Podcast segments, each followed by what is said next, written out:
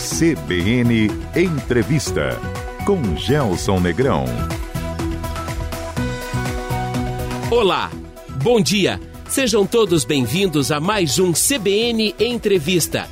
Reconhecida como uma das maiores fabricantes de equipamentos agrícolas do mundo, a New Holland é uma referência do segmento com soluções para todos os tamanhos de propriedades e investimentos pesados em conectividade com tecnologia de ponta. Para conhecermos mais sobre esse gigante instalado aqui no Paraná, nosso convidado do CBN Entrevista de hoje é Rafael Mioto, vice-presidente da New Holland Agricultura para a América do Sul.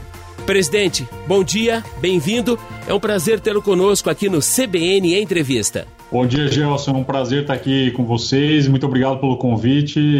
Espero que nós tenhamos uma conversa bem interessante aqui sobre esse tema que tanto nos agrada aí, que é a agricultura. Presidente, eu gostaria de começar com a sua leitura do momento desse incrível agro brasileiro e como a empresa, a New Holland, se vê inserida nesse contexto do momento agro? Nós vivemos um momento aí muito especial, né?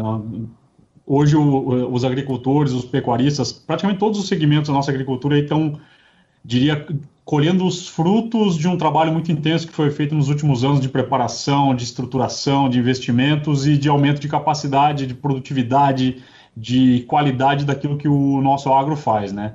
Não por acaso a gente consegue agora, no momento de alta demanda, um momento bastante favorável do ponto de vista de mercado, estar tá aproveitando as oportunidades aí e realmente tendo um excelente ano para a agricultura, independente de todo esse cenário difícil né, que a gente visualiza em termos de pandemia e tudo mais.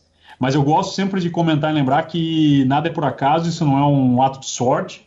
A agricultura, o agro, só tem conseguido realmente esses excelentes resultados porque durante anos difíceis, anos de vacas magras, como a gente costuma chamar, onde o mercado não era favorável, ainda assim o nosso setor investiu, investiu pesadamente, investiu com muita fé e confiança de que dias melhores viriam, né? E hoje a gente está com o agro muito bem preparado para atender a demanda. Nós somos uma, uma, uma, empresa voltada ao desenvolvimento de soluções de mecanização e tecnologia para o agricultor. No final, o nosso papel tem sido muito forte nesses últimos anos nessa renovação da, dos equipamentos, da, não só das máquinas, mas também da tecnologia, do software, da inteligência, tudo que, assim, todas as ferramentas que o agricultor e o pecuarista precisam para auxiliar a sua produção, tudo que a gente tem condição de suportar, a gente realmente tem feito um grande esforço também, muito em linha com o esforço do agricultor durante esse período, a gente tem investido continuamente, independente se o mercado está em alto, se o mercado está em baixa, para que todo ano a gente traga novidades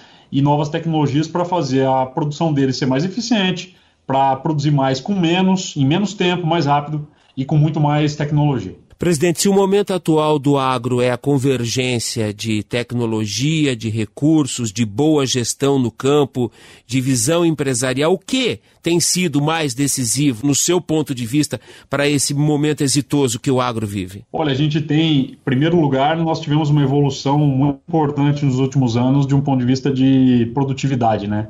Não só no aumento da capacidade, da, da quantidade que se produz, né, por diversas decisões aí que, que a agricultura tomou, né, investimentos em a conversão de pecuária degradada em mais áreas de grãos, o, você tem aí uma pecuária mais intensiva em contrapartida com uma produção de carne muito mais eficiente, a produção de produtos derivados do leite, por aí vai.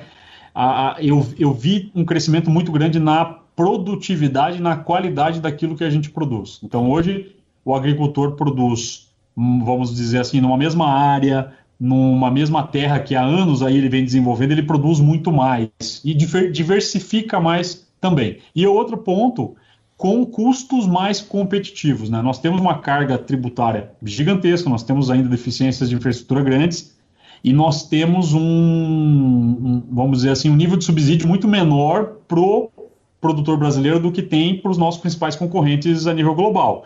Então, o que o agricultor fez nesse período? Ele investiu, investiu o máximo que ele pôde, se aperfeiçoou, estudou. Ele realmente ele evoluiu muito para reduzir seus custos e aumentar sua eficiência para ficar mais competitivo. Então, eu acho que esse, esse para mim é o fator primordial. Muita, muita fé, confiança e muita disposição, vontade de investir, se arriscar. Eu acho que essa, essa é a grande, para mim, a grande sacada que a gente teve nos últimos anos aí a nível brasileiro, a nível Paraná, não é diferente. Né? Tem espaço para mais, presidente, ou a gente está próximo do, do teto? Tem espaço para muito mais, muito mais. Nós temos aí ainda, com tudo que foi investido, com tudo que foi feito nos últimos anos, nós ainda temos aí uma grande oportunidade de renovação tecnológica né, da nossa agricultura. Temos aí, por exemplo, um segmento que, no qual eu atuo, né, que nós atuamos, um parque de máquinas bastante envelhecido. A gente ainda tem muitos agricultores que não se mecanizaram né, na agricultura familiar, muitos agricultores que ainda não entraram em novas etapas da tecnologia, como, por exemplo, a agricultura de precisão, o plantio com piloto automático, ou, ou mesmo nos investimentos nas áreas de pecuária, também tem muita tecnologia que pode ser aportada. Tem muito conhecimento ainda agronômico, de zootecnia, que pode ser aderido, adaptado ainda para as propriedades. Eu acho que ainda tem, tem muito. A gente evoluiu demais. Hoje o Brasil já é, e o Paraná se destaca dentro do Brasil, né? Como uma das agriculturas mais, é, vamos dizer assim, desenvolvidas do mundo, mais avançadas do mundo, mas a gente sabe que tem oportunidade para fazer ainda muito. Então, acho que é, esse, esse deveria, ser o, deveria ser a próxima etapa, né? Presidente, qual é a frente que precisa ser atacada imediatamente para a gente não perder esse time? Eu acho que, em primeiro lugar, o, uma expansão forte no, no conhecimento, né? Seguir os programas, os programas existem muitos programas legais do ponto de vista de formação dos nossos agricultores, né, extensão rural, etc, para levar conhecimento, levar suporte técnico, mas eu acho que ainda, ainda a gente pode, pode, deve seguir investindo mais e mais e mais nisso, né, para a gente ter uma agricultura cada vez mais eficiente, cada vez com cada vez mais qualidade na sua produção. Segunda coisa que eu vejo muito espaço é, sem dúvida, na mecanização. É, ainda dá para fazer muito, ainda temos muito espaço, não só para levar mecanização para quem não tem, mas também para dar os próximos passos de evolução para aqueles que já têm. Renovação por equipamentos mais modernos, que têm capacidade maior, adaptar mais a agricultura de precisão para produzir com mais eficiência e começar a inserir mais agricultores no mundo digital da agricultura, né? Ferramentas que podem ajudá-lo não só na questão da, do campo, da lavoura, da produção ali, mas também do ponto de vista da administração, né? Do seu, do seu recurso, dos seus custos, das suas finanças. Acho que a gente tem bastante ainda para evoluir. Quanto de contribuição de New Holland tem nesse momento do agro? Olha, é difícil a pergunta, mas vamos lá. Eu acho que, eu acho que nós, nós temos uma participação grande no mercado, né? Na, nós somos uma marca em linha completa, então nós estamos desde a atividade pecuária com maquinário para suporte ao pecuarista, ao produtor de leite, a enfardadoras para na melhora da qualidade da nutrição animal, forrageiras, até a grande agricultura empresarial de grãos, né? Nós estamos em todos os setores, né? É, hoje aí, eu vou para te dar uma ideia, né? Uma em cada, uma em cada três colheitadeiras, um em cada quatro tratores é, vendidos são da New Holland. Né? Então a gente tem uma presença muito forte na, no dia a dia e na vida do agricultor. Agora, a presença do o nosso papel é difícil mensurar para você, porque tem todo um lado agronômico da, da, da atividade que é super importante, né? Uhum. Mas eu acho que é, tem crescido bastante a nossa contribuição. Eu prefiro dizer dessa maneira, para não ser também a, a, não dar eventualmente uma opinião exagerada, né? A contribuição tem crescido por quê? Porque as máquinas, o, o, equipamento agrícola, um trator, uma colheitadeira, por exemplo, eles têm não só a capacidade de aumentar a produtividade, fazer mais com menos, mas também eles começam a gerar dados, gerar informações para alimentar essa agricultura digital aí que está se fortalecendo, né? Dados para analisar a tua produtividade, para tomar decisões melhores para a próxima safra uhum. e começar a ter aí um aumento da produtividade, decisões a partir dos dados que as máquinas podem começar a gerar. Então, eu diria, é um papel crescente, né, que a gente tem visto aí da, da New Holland na, na vida do agricultor, né? Aliás, a New Holland leva bem a sério esse capítulo de geração de dados, aproveitamento de dados e como esses dados podem é, depois reverberar na produção de equipamentos e, sobretudo, lá na produção na terra. É isso, presidente? É isso, é isso.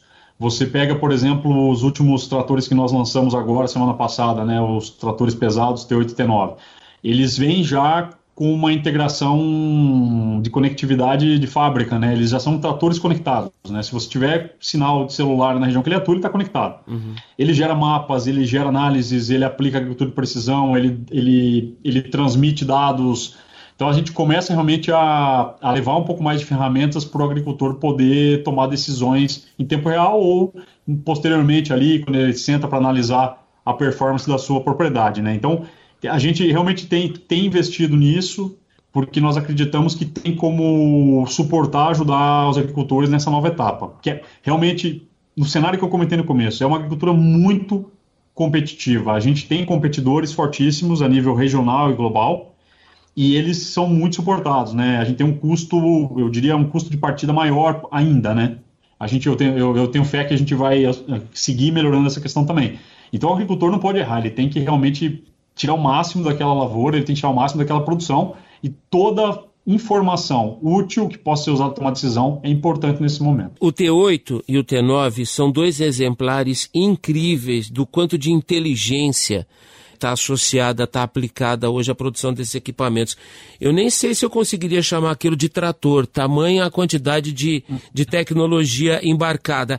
É, esses dois exemplares, esses dois equipamentos, eles sintetizam o que hoje tem de mais moderno em inteligência, em tecnologia na produção de equipamentos dentro da New Holland, ou tem coisa mais moderna, tem coisa sendo gestada diferente? Olha, hoje, hoje eles estão alinhados com o que a gente tem de mais moderno Inclusive, muita coisa que nós colocamos nesses tratores vem da experiência que nós tivemos com os testes, né, que a gente vem conduzindo há uns quatro anos, mais ou menos, em, como eu posso dizer, continuamente com os tratores autônomos, né, que são o que a gente chama de máquinas robô, né? Uhum. A gente tem esses testes acontecendo e à medida que as tecnologias vão ficando robustas lá, a gente vê que elas são interessantes, a gente tira e bota no produto corrente. Foi o que a gente fez com o T8 T9. Essa conectividade uhum. em tempo real, as interfaces mais amigáveis, o jeito que ela transmite a informação, tudo isso aí já vem esse aprendizado. Então tem coisas mais modernas sendo geridas, sim. Mas hoje do que está disponível no mercado, ele é o que tem de mais o que tem de mais avançado, vamos dizer assim. E, e, digo, e digo mais, eu até me, me pergunto, ah, mas o que, que esses tratores já podem fazer do ponto de vista de conexão em tempo real para tomada de decisão, para suporte remoto? Muita coisa eu nem sei, a gente nem sabe ainda, porque eles vêm com, até com mais capacidade do que a quantidade de serviços que hoje a gente pode gerar a partir dessa conectividade, né? Então, é, tem inclusive capacidade de expandir, expandir muito aí todos os serviços e potencialidades que a gente pode fazer. Que, que tipo de uso a gente pode dar para isso, né?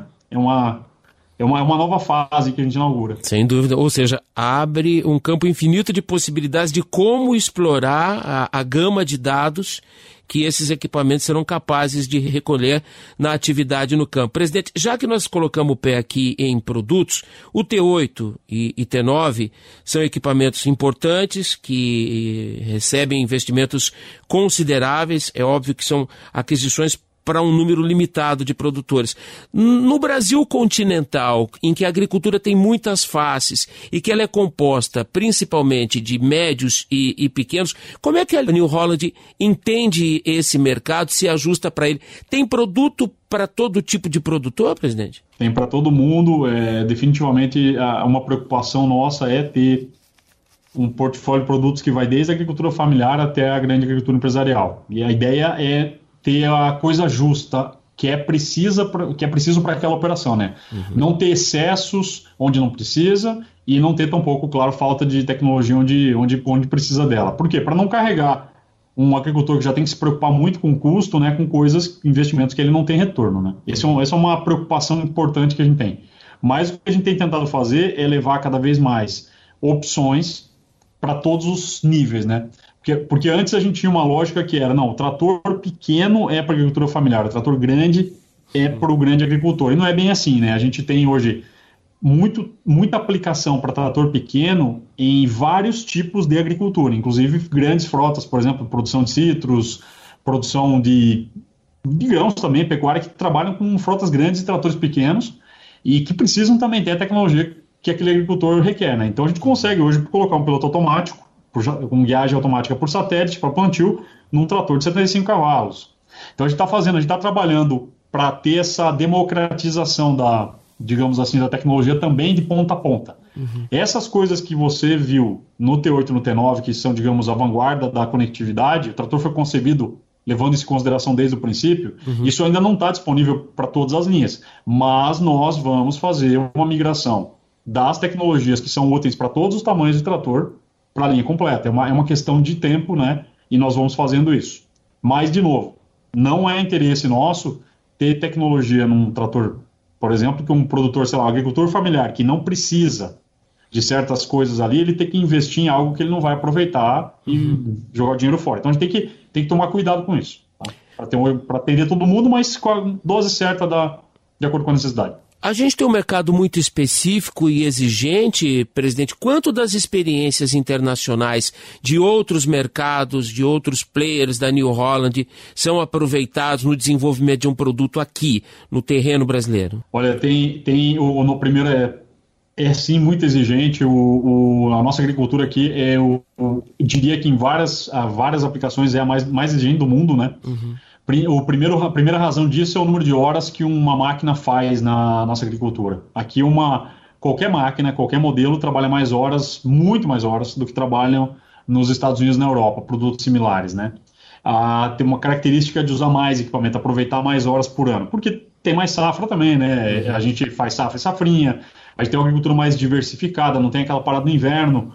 Então, no final, aqui é muito mais exigido. Nosso clima é muito mais agressivo, né? É tropical e subtropical. Então aqui é altamente exigente. Então quando a gente desenvolve um produto hoje, e é uma coisa que a gente aprendeu, é um aprendizado, né? Uhum. A gente tem plataforma global, desenvolve a nível mundial de forma colaborativa, né? Uhum. Ah, nós antes focávamos alguns segmentos, desenvolvia mais, por exemplo, nos Estados Unidos. E o produto não demonstrava aquela robustez que precisa para, por exemplo, para aplicação no Brasil. O que a gente faz hoje? Hoje é completamente diferente. Hoje a gente desenvolve o produto para pior condição. Então, o mundo aprende também com o que a gente faz aqui. Esses tratores que eu falei, por exemplo, o T8 e T9, eles foram testados muito mais horas, com muito mais é, exigência, demanda e robustez aqui, e tudo que foi aprendido daqui foi exportado, digamos assim, para a produção deles também nos Estados Unidos. Porque, porque o desenvolvimento é em conjunto, os times trabalham em equipe trocando figurinha, mas hoje a gente vai testando as coisas nas piores condições.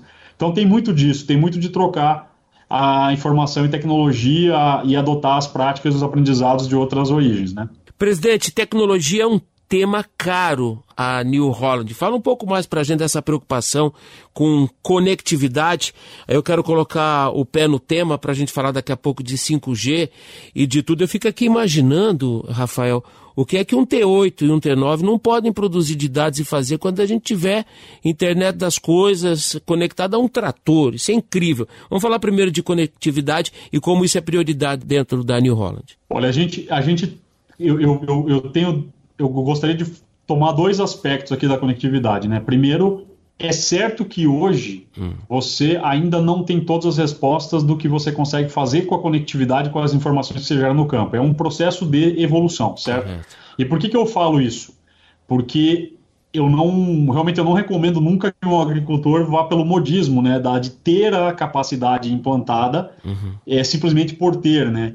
A gente ainda tem muito para fazer a esse respeito. Agora, isso também é a razão pela qual, quando a gente fez o que a gente fez na evolução desses tratores, a gente tomou cuidado em criar neles a capacidade de fazer melhor aquilo que eu considero o básico não conectado. Né? Uhum. Né? Então, eles são mais. as interfaces deles são mais amigáveis, é mais fácil para o operador aprender a mexer, é muito mais parecido com o que é um celular, né? Então, um sistema Android no, no, no nosso monitor ali, por exemplo.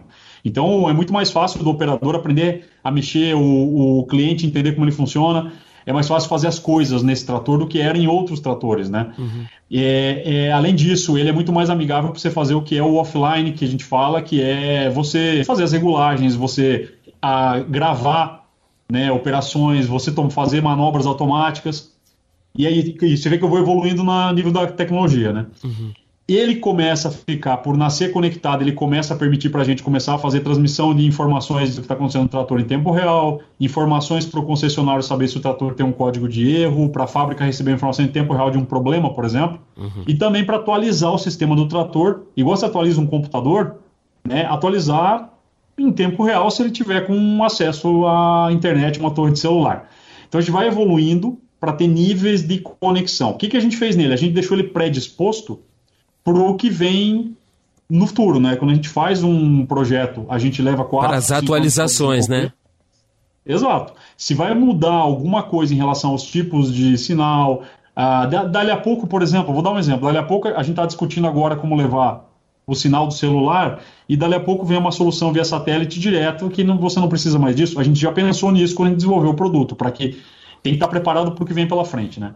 Mas, mas vamos lá para você começar a usufruir, criar serviços e fazer as coisas, não chega nesse ponto que eu falei, aí você precisa conectá-lo, como você me falou. E aí a gente tem um apagão de conectividade na zona rural, né? Uhum. Infelizmente a gente tem uma cobertura muito pequena ainda no Brasil e no Paraná também em relação a sinal de celular, por exemplo, né, de, de internet. Uhum. Por isso que a New Holland fez em paralelo, a gente, a gente nós fomos o, um dos fundadores, né, da iniciativa Conectar Agro, que tem por objetivo acelerar a chegada da internet na zona rural. Correto. Então, é, é, é, assim, existem outras iniciativas, essa é uma que a gente apostou muito, porque a gente achou ela muito democrática, muito bacana o jeito que ela é, porque ela é uma arquitetura aberta, e a gente convida todos os participantes do mercado para vir, né, não tem restrição, né, porque realmente a gente quer levar para não, não quer, a gente não quer só conectar o nosso trator, o que a gente entende é que o agricultor precisa hoje ter a internet, né? Uhum. Ele tem que ter a cobertura. Porque isso vai dar para ele comunicação em tempo real, resolver os problemas dele mais rápido, educação, acesso à informação e por aí vai, né? Uhum. E o trator vem como consequência disso. Então a gente está trabalhando para o trator para se conectar numa, num meio ambiente que eu tenho certeza que em breve existirá.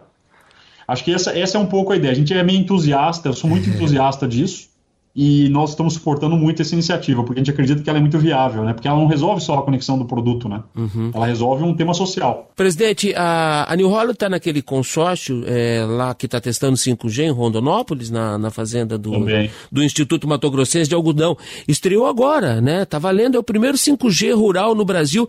Eu imagino que o senhor esteja acompanhando aquilo com lupa, né? Sim, é o Conectar Agro, é a iniciativa que eu me referi antes. Nós, uhum. nós, nós participamos, estimulamos, e realmente a gente tem muito entusiasmo com essa ideia. Eu tenho certeza que, que nós vamos ter em breve muitas áreas conectadas. A gente já, já fez a cobertura de 6 milhões de hectares, mas eu acho que tem muito mais por vir, porque o sistema é viável, ele é acessível, eu acho que vale muito a pena. Dá para falar em horizonte de tempo, presidente? Por exemplo, é, o processo do 5G deve andar um pouco mais rápido no segundo semestre, há quem diga que estará é, começando a ficar disponível no mercado a partir de 2022, mas a gente está falando de zona rural, uma situação diferenciada. O que, que o senhor arriscaria aí? Olha, é difícil falar de prazo, viu, Gelson? A, a, o estímulo grande do Conectar Agro é no 4G, né? Até uhum. porque a, o alcance das antenas é maior, então ele, ele transmite a banda suficiente para a agricultura. Mas também já está levando 5G, onde for possível e necessário implantar, que traz outras funcionalidades, principalmente em termos de velocidade, né? Mas a, o que, que a gente estima aí? Que de mais uns 4, 5 anos nós vamos ter grandes áreas agrícolas conectadas, né? Nós temos cooperativas se entusiasmando com o projeto, pensando em como fazer isso chegar para os seus cooperados. Nós temos governos interessados em fazer parcerias com a iniciativa para acelerar essa implantação e tem todas essas empresas aí que fazem parte, uma delas somos nós, uhum. que estão já estimulando, né? Então eu, eu, eu arriscaria um palpite aí, 4, 5 anos a gente vai ter uma cobertura muito legal aí de, não só, de novo, hein, não só pela nossa iniciativa, quanto mais iniciativas, melhor. Mas a nossa e outras iniciativas aí que possam surgir, né? Intervalo e daqui a pouco a segunda parte da nossa conversa com Rafael Mioto, vice-presidente da New Holland Agricultura para a América do Sul.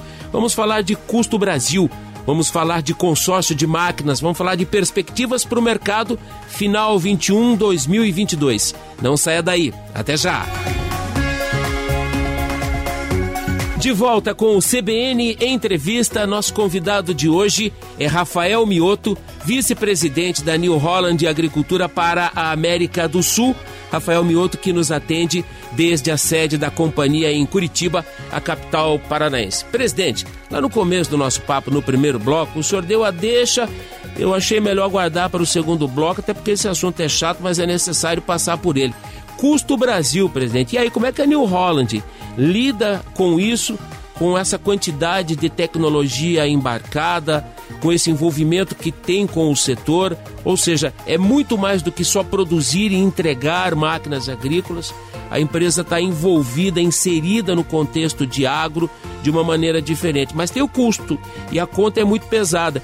Eu fico aqui imaginando como é que o senhor faz para prestar contas para os seus executivos naquelas reuniões mundiais e aí explicar como é que funciona no Brasil. Conta para gente. Bom, é um tema, é um tema muito importante, né? No final, é, é a última linha de, de, qualquer operação, é da nossa e do nosso agricultor, né? Do nosso produtor rural.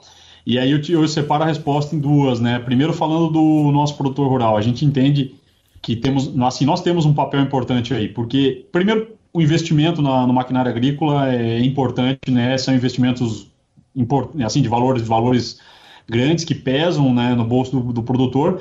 Ele precisa fazer isso para poder reduzir seu custo.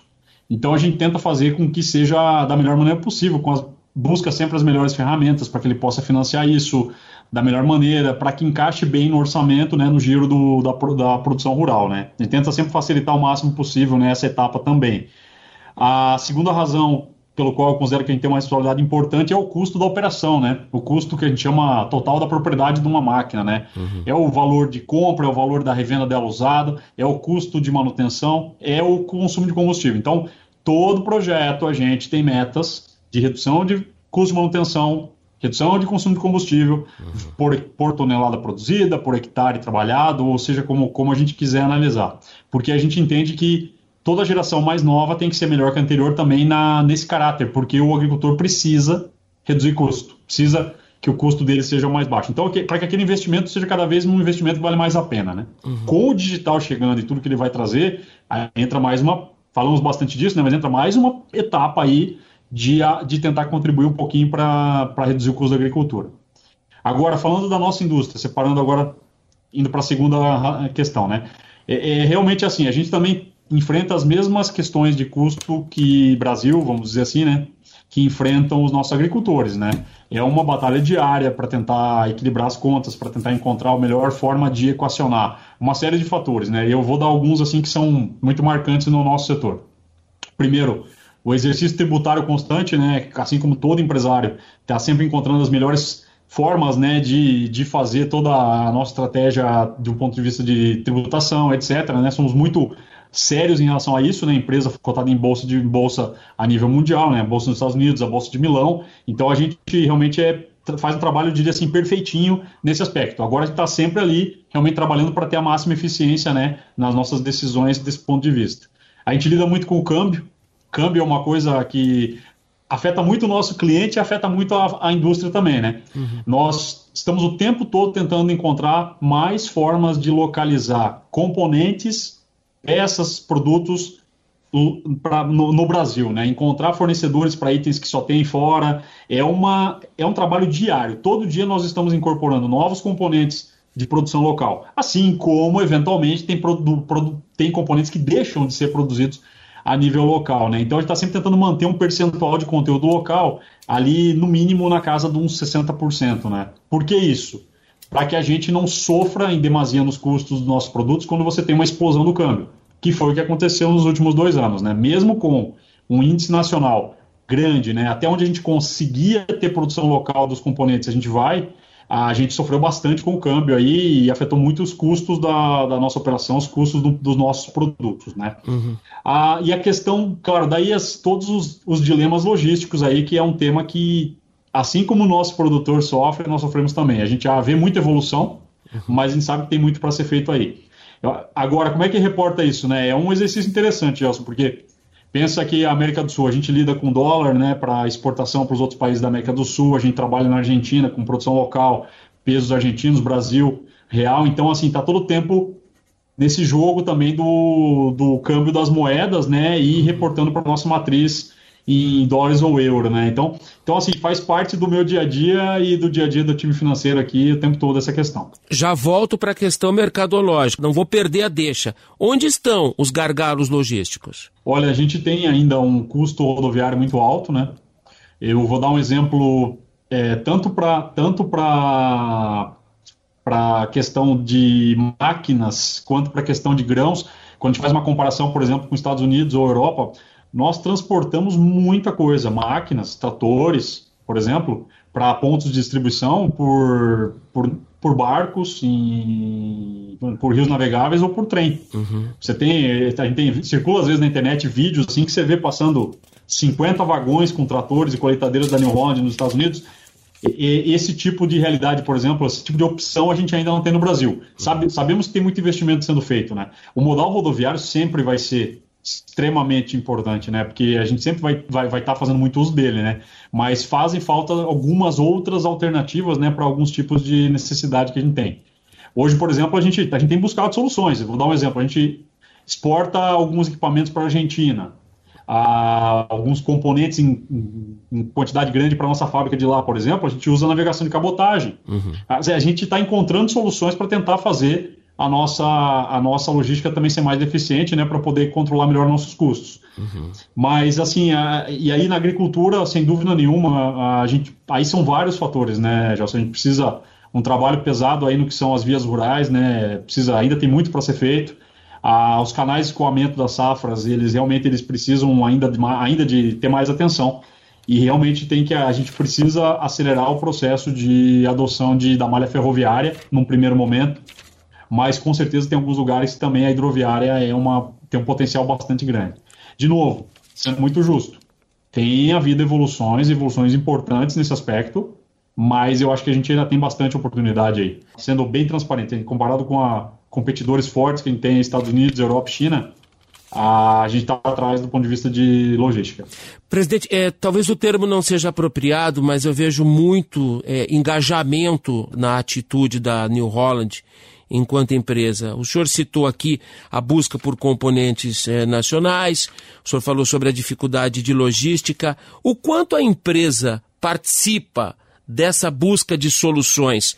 Ou o negócio da New Holland é máquinas, implementos agrícolas e ponto? Não, não, a gente participa a gente participa ativamente dessas discussões através das, nossas, das associações, né, da Anfav e da BIMAC. Nós somos muito ativos nas discussões através das associações dos fabricantes, né, para ter uma, uma voz organizada né, na discussão com, com os governos, né, a nível federal principalmente. A nível estadual, a gente está sempre em constante conversa e colaboração com o governo do Paraná, por exemplo, né, uhum. é, para dar um exemplo que é da nossa, da nossa terra aqui, né? Sim.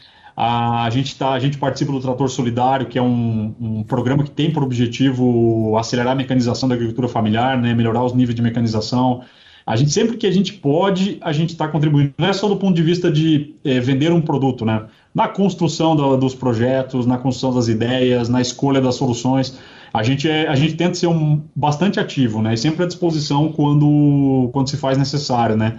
Eu acho que, acho que assim, a gente tenta realmente totalmente, sendo muito transparente, totalmente desvinculado de discussões políticas, né? Uhum. A gente não se envolve nisso, não mesmo. A gente foca na produção, né? O setor produtivo mesmo.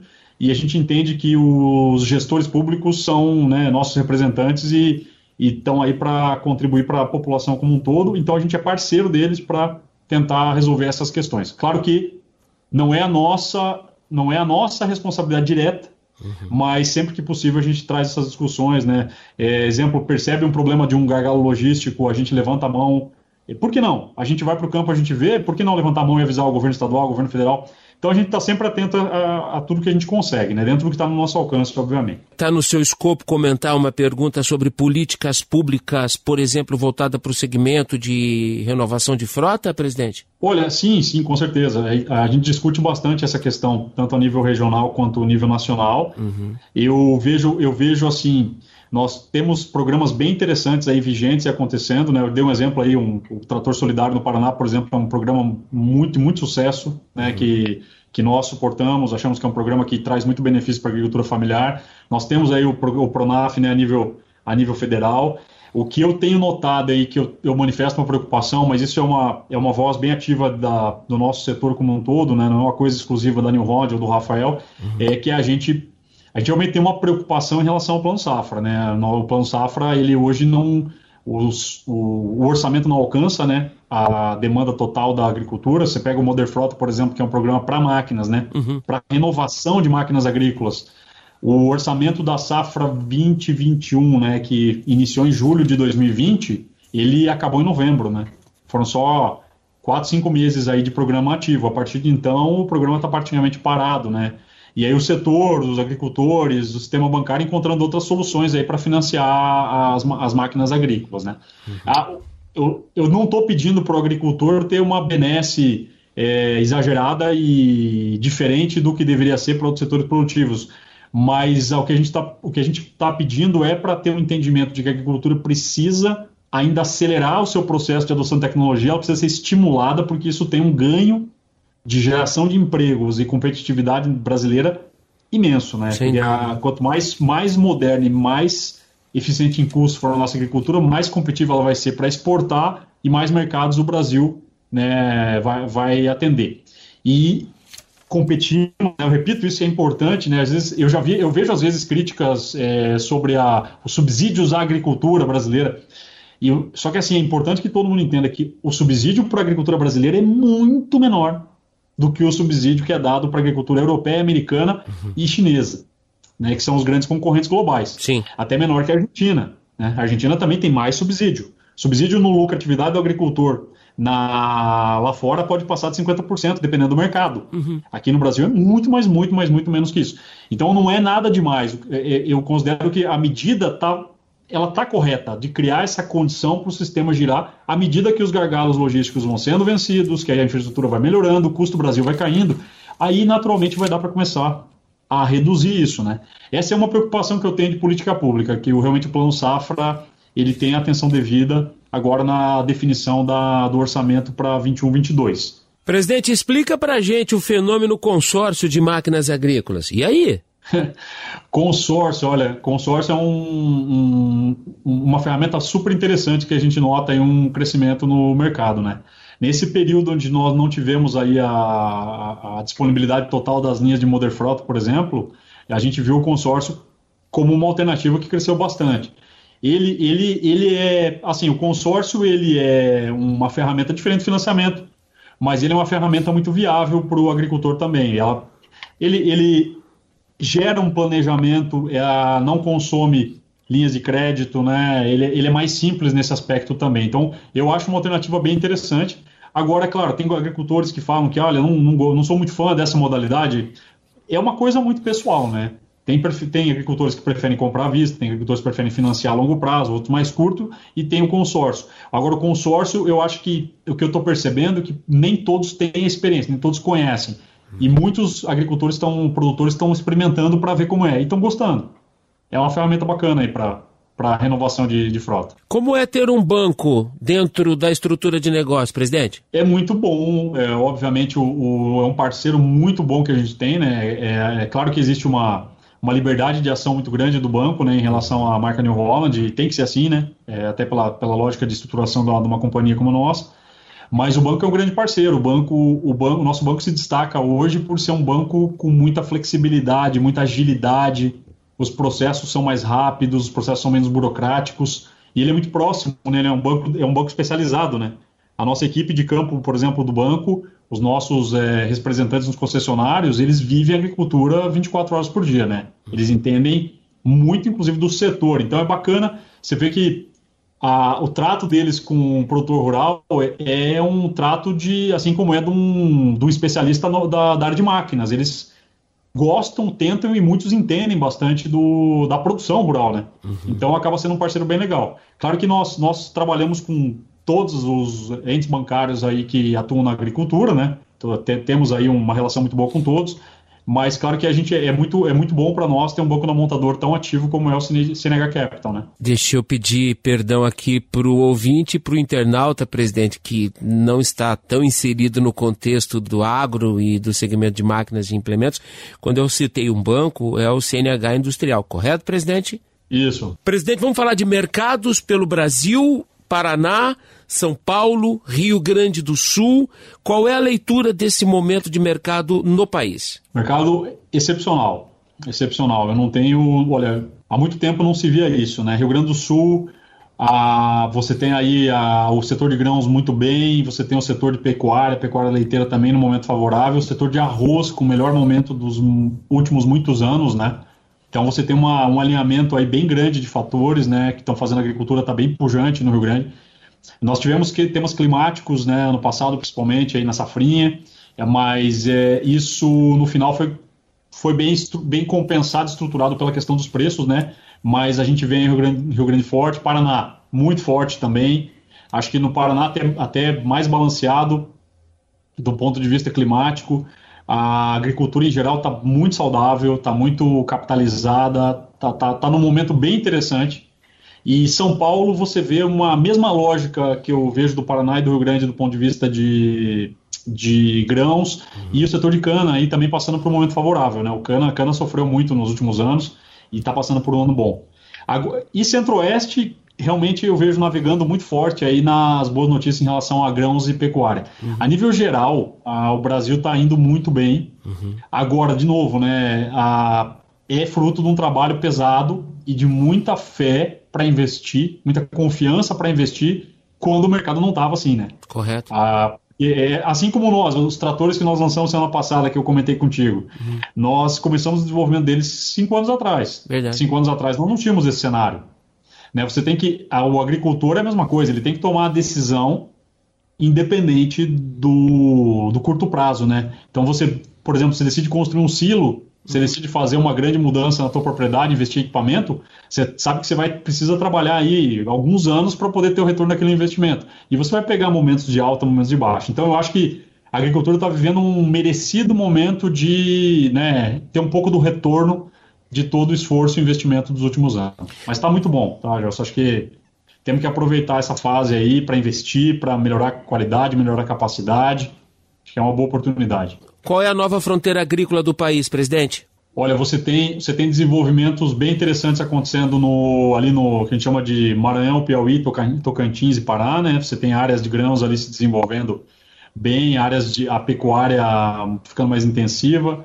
Ali norte do Mato Grosso também, ali Juína, Juara, aquela região está evoluindo. Essas são as fronteiras que eu vejo mais, mais é, que chamam mais atenção, né? Você tem grãos, interessantíssimo, você tem grãos e é, soja, milho, algodão surgindo polos bem interessantes no Nordeste, regiões que não tinham. A gente tem vendido tratores e plantadeiras grandes ali, me chama bem a atenção a evolução. Uhum. Mas para mim a grande fronteira agrícola, assim, sem sombra de dúvida brasileira nesse momento é a migração da pecuária degradada para grãos, é a conversão de pasto degradado para a produção de grãos. Essa, esse, essa conversão de, pecu, de área de pecuária, de pasto em lavoura, é muito, mas muito maior do que o que é uma expansão eventual nessas fronteiras que eu citei antes. E esse é um fenômeno que é muito saudável porque ele requer simplesmente a conversão de área já em, agricu já, já em agricultura, né? Uhum. Perdão, área já dedicada ao agro, a pecuária no caso. Você não tem que fazer derrubada de, de reservas, nada do gênero, né? Uhum. É uma conversão saudável. E a pecuária migrando para uma pecuária mais intensiva, né? Com confinamento ou com pasto de maior é, aporte genético e de qualidade. Acho que para mim essa é a grande fronteira do momento. Estamos falando de Mato Grosso do Sul, Mato Grosso, Pará. Eu vejo, ó, sendo bem sincero, eu vejo isso no Brasil inteiro. Eu vejo pastagens aqui no sudoeste do Paraná virando lavoura, uhum. no Rio Grande do Sul. Claro que, em termos de área, é, as grandes áreas onde isso está acontecendo são sim no Mato Grosso do Sul, Mato Grosso, né? E você tem bastante também no Mato Piba, né? Maranhão, Piauí, Tocantins e Pará. Uhum. Bahia e Pará, perdão é, você tem também aí uma áreas, extensões maiores, né? Só que você vê isso acontecendo em todo o Brasil, sem exceção. Presidente, é, o seu compliance é, lhe permite falar sobre expansão, para onde crescem os negócios, qual a estratégia que ainda está no radar da New Holland para esse 2021 complexo que a gente está vivendo, em função dessa narrativa de pandemia, espera-se um 22 diferente e aí já com a contribuição da vacina, Cresce para onde e como, presidente? Olha, a, aí tem, eu vou dar algumas frentes aqui de foco né, que, que nós temos nesse momento. Né? A gente segue com a renovação do nosso portfólio de produtos para tendo muita, tendo muita atenção para essa questão da digitalização da agricultura, né? Como eu comentei antes, acho que esse, esse é um caminho sem volta, mas com um foco muito grande de que a nossa inovação seja uma inovação honesta. O que eu quero dizer com isso? Uma inovação de fácil consumo, acessível, que você possa comprar algo que você vai usar, você não compra uma parafernália que depois é, não, não aproveita na propriedade. Realmente a gente quer democratizar esse processo da digitalização do agro, sabe? Realmente levar, levar o que o agricultor precisa em todos os tipos de agricultura. Uhum. Essa, essa é, esse é um dos principais focos. Outro foco grande nosso, a expansão do nosso portfólio de para produtos focados do que a gente chama de, de produção agrícola, né? plantadeiras, pulverizadores, nós crescemos muito nesse segmento nos últimos 10 anos, mas a gente vai crescer muito mais nos próximos 5. Então tem muita coisa nova vindo aí, muito interessante, de novos produtos da nossa marca para isso. Ah, é, que mais que eu poderia destacar? Um trabalho bem forte nessa questão aí da base de fornecedores, na nossa capacidade de, de reagir cada vez mais melhor e mais rápido a questão de mercado. Nós vimos durante essa pandemia uma, um desafio muito grande na parte de cadeia de suprimentos, né? A gente está com dificuldade hoje para entregar os produtos, dificuldade uhum. para atender a demanda do mercado. Nós não estamos conseguindo atender a demanda. Uhum. Tem, mais, tem, tem, muito mais demanda do que oferta hoje para nós, né? mais pedidos do que a gente consegue atender, mais solicitações de cotações do que a gente é capaz de entregar, entrega, entregar. E não é por falta de capacidade produtiva. Nós contratamos mais de 500 pessoas só em Curitiba nos últimos meses. E ainda assim nós não damos conta da, da demanda. A New Holland não demitiu na pandemia, presidente? Ninguém. Não demitimos. E nós conseguimos né, passar a pandemia sem, sem demitir. Claro que teve aquele famoso mês da parada total, né? Uhum. E, como todos nós paramos, mas nós conseguimos manter a nossa equipe forte, motivada, em casa. Não só isso, como nos últimos meses aí, desde o último trimestre do ano passado, a gente vem contratando bastante. E, e assim, o que está nos limitando ainda é a capacidade do parque de fornecedores, né? Que sofreu muito com a pandemia uhum. a nível global, né? Sim, então, hoje tem problemas de suprimento a nível mundial, né? Problemas de logística, falta navio, falta avião para a gente conseguir receber os componentes. Então, tem, tem, uma, tem uma dificuldade de suprimento de aço, de pneus. Esse, esse, é o grande, esse é um foco grande dos nossos investimentos aí nos próximos meses também, tá? Desfazer esses gargalos para que a gente possa voltar ao normal. A pandemia machucou muito a cadeia de fornecimento da indústria, é uma coisa muito, muito grande. O que é que você sente quando você pega o carro, bota a família e as crianças dentro e vai lá para Pato Branco, de Curitiba para Pato Branco? Aí você passa numa propriedade e vê o trator botando semente na terra e o trator é New Holland. Ou mais adiante você vê uma coletadeira trabalhando e a coletadeira é New Holland muita satisfação, orgulho né, do trabalho que, a, que o nosso time faz, que os nossos concessionários fazem. É a sensação de que a gente está agregando valor, que a gente está levando um, um, pouquinho do nosso suor e do nosso trabalho do dia a dia também para ajudar os nossos agricultores, a nossa agricultura a se desenvolver e que ser, ser a agricultura que é hoje exemplo para o mundo inteiro, né? A gente tá, acho que essa é a grande questão, é realmente essa, é satisfação e sensação de dever cumprido, né? Tem muita gente que está por trás dessa cadeia. Já são facilmente aí 10 mil pessoas né, que estão por trás da nossa operação e que batalham aí diariamente para para levar esses produtos da melhor maneira possível para os nossos agricultores. Né? Então, quando a gente vê um trabalhando, é, é a sensação realmente de que vale a pena. Presidente, faltou alguma coisa? Não, acho que foi um baita de um papo aí, muito boas perguntas. Agradeço demais. Acho que só realmente desejar a todos aí um, um excelente sequência aí de, de safra. Em breve aí, boa parte dos que estão nos ouvindo aí vão ter safrinha de milho. O pessoal das cidades, pessoal do centro urbano que não está envolvido com a agricultura, respeita o agricultor, valoriza, entende a importância que ele tem para o nosso país, para o nosso Paraná, para a região de Londrina, como o trabalho dele é importante, como o trabalho dele foi fundamental para o Brasil e para o nosso estado poder passar como passou nessa pandemia. A gente sabe como países e mercados que não têm essa força do agro sofreram e seguem sofrendo aí durante, durante todo esse ciclo, né? A gente tem aí um, realmente uma joia na, no nosso, no nosso Brasil e o Paraná em especial se destaca né, né nesse mercado. Acho que seria isso que eu teria para dizer, Gelson. Obrigado, presidente. Foi um prazer, tá? Prazer é meu. Muito obrigado. Nossos agradecimentos a Rafael Mioto, vice-presidente da New Holland Agricultura para a América do Sul. O CBN Entrevista fica por aqui. Se você perdeu o nosso papo de hoje com o Rafael Mioto da New Holland, você vai ter a oportunidade de ouvi-lo daqui a pouco em cbnlondrina.com.br na aba Projetos Especiais. O papo com o vice-presidente da New Holland também vai virar podcast na plataforma Spotify e estará disponível no site cbnagro.com.br. Bom fim de semana a todos, em segurança e com saúde. Até sábado. Tchau. CBN Entrevista com Gelson Negrão.